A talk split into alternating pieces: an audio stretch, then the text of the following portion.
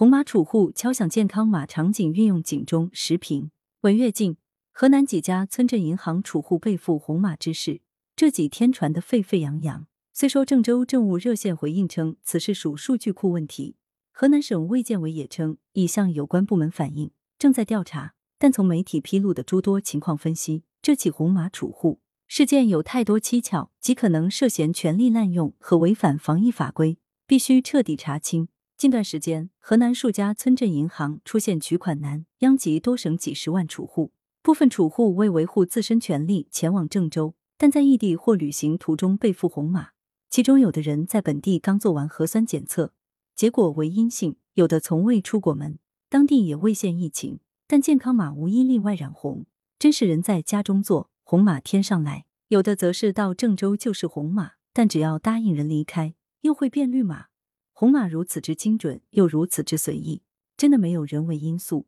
红码储户事件的后果是严重的，有的储户到外地办事，突然被赋红码，结果家不能归。孩子也不能照顾，有的人原本是去银行取救命钱，结果不但钱没取到，人还被困异地，无端的又多花被隔离钱，更多的人则被莫名变故搞得措手不及，严重扰乱了工作生活秩序。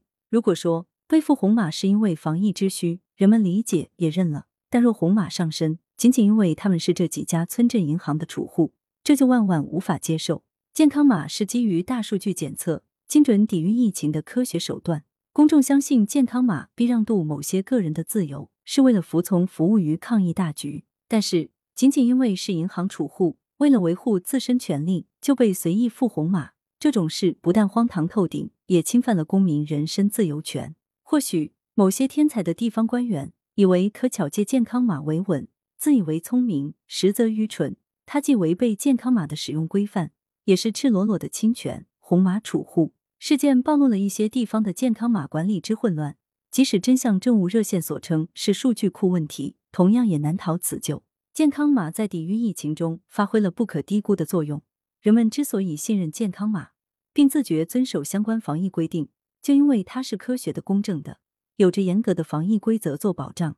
不要它却被随意挪作他用，如此操作既失信于民，也会激化矛盾，引发民愤。红码储户如今已成为公共事件。它事关几十万储户的合法权益，也突破了人们对健康码的角色认定，颠覆了健康码使用的共识，造成认识上的极大混乱，势必也可能影响抗疫大局。必须查个水落石出。事件的真相如何？储户为何会染上红码？背后流程及决策过程究竟怎样？诸如此类，都应给公众一个交代，进行严肃的纠错纠偏。